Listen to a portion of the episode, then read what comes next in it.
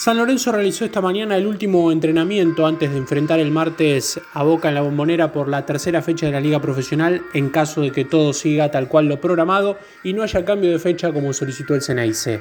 A menos de 48 horas de la victoria ante Central Córdoba en el nuevo asómetro con el gol de Alexis Sabela, Paolo Montero debió entrenar y parar un posible once inicial pensando en el clásico frente a Boca.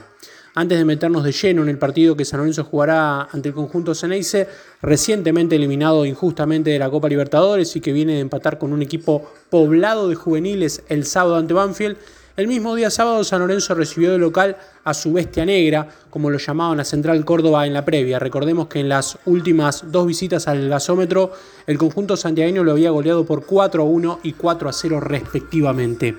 ¿Qué dejó ese encuentro de positivo para los de Montero, poco y nada, más allá de los tres puntos que obviamente arrojó la victoria, ya que los dirigidos por el Zapito Colioni fueron superiores en casi todo el partido y merecieron por lo menos llevarse un punto para Santiago del Estero. Es más, el gol del pibe Isabela con ese lindo derechazo seco al primer palo llegó en quizás el mejor momento de la visita. Un punto más a, a, rescatar pasó por cierta solidez defensiva que mostró el equipo por momentos y con Torrico en el arco que como suele pasar respondió cuando lo exigieron. Además del gol, Sabela fue uno de los mejores de San Lorenzo con bastante contacto con la pelota, pisando el área contraria y rematando de media y larga distancia como le pidió el DT en la previa. Ortigosa completó esta vez los 90 minutos y de a poco se va haciendo el líder futbolístico en el funcionamiento del equipo y encontró en Gordillo un buen complemento.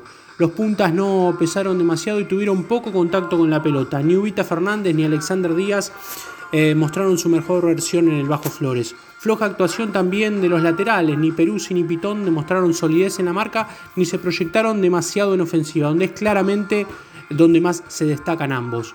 Todo esto hizo lo que decíamos antes, que haya poco para resaltar más allá de la victoria. Ahora sí, pensando en, lo que viene, si bien el uruguayo hoy no confirmó a los titulares que jugarán en la bombonera, sí dio a conocer la lista oficial de los concentrados.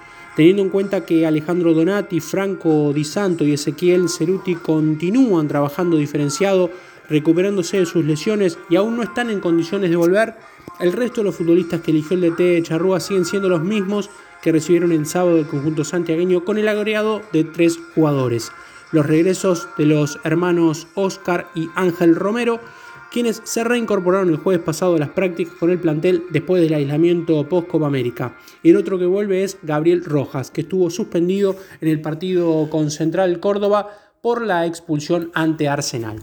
Con estos datos se presume que los 11 que podrían ser del inicio ante el conjunto de la Ribera mañana a las 21 serían Sebastián Torrico en el arco, Gino Peruzzi, Francisco Flores, Federico Gattoni y Gabriel Rojas en lugar de Pitón.